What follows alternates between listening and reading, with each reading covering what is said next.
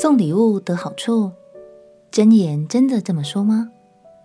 朋友平安，让我们陪你读圣经，一天一章，生命发光。今天来读箴言第十八章。想到礼物，你会想到什么呢？应该都是美好、愉快的画面吧。在这章箴言中，所罗门讲到了关于送礼的话题。这是一节很有趣的经文，因为每个人的解读不同，所读到的信息也会有所不同哦。让我们一起来读箴言第十八章。箴言第十八章：与众寡合的，独自寻求心愿，并恼恨一切真智慧。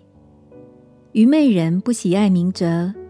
只喜爱显露心意，恶人来，藐视随来，羞耻道，辱骂同道。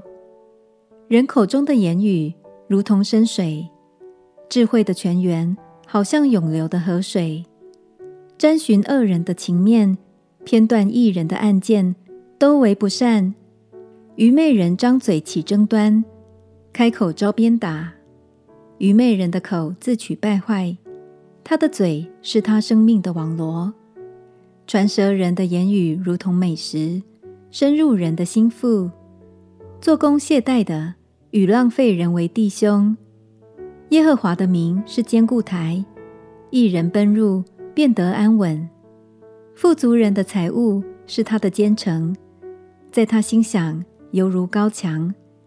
败坏之先，人心骄傲；尊荣以前，必有谦卑。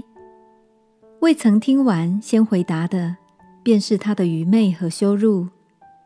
人有疾病，心能忍耐；心灵忧伤，谁能承担呢？聪明人的心得知识，智慧人的耳求知识。人的礼物为他开路，引他到高位的人面前。先诉情由的似乎有理，但邻舍来到，就查出实情。撤迁能止息争竞，也能解散强盛的人。弟兄结怨，劝他和好，比取坚固城还难。这样的争竞，如同坚寨的门闩。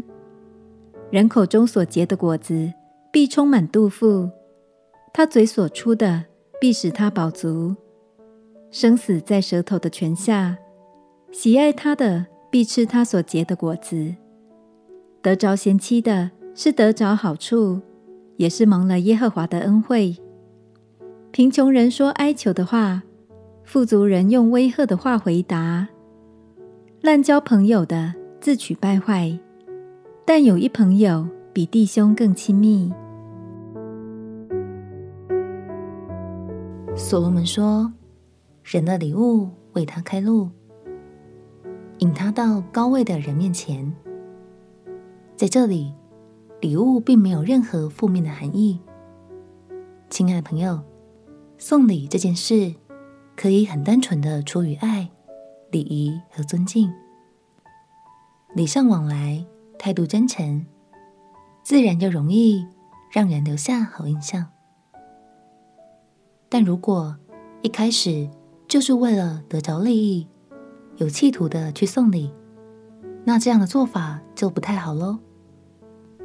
让我们彼此提醒，常常留意自己的心态与动机，一起活出有智慧又合神心意的生命。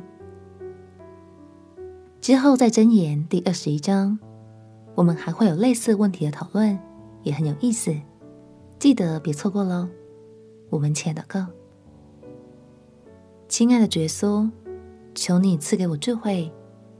发自内心的真诚待人，在大事小事上都有合神心意的作为。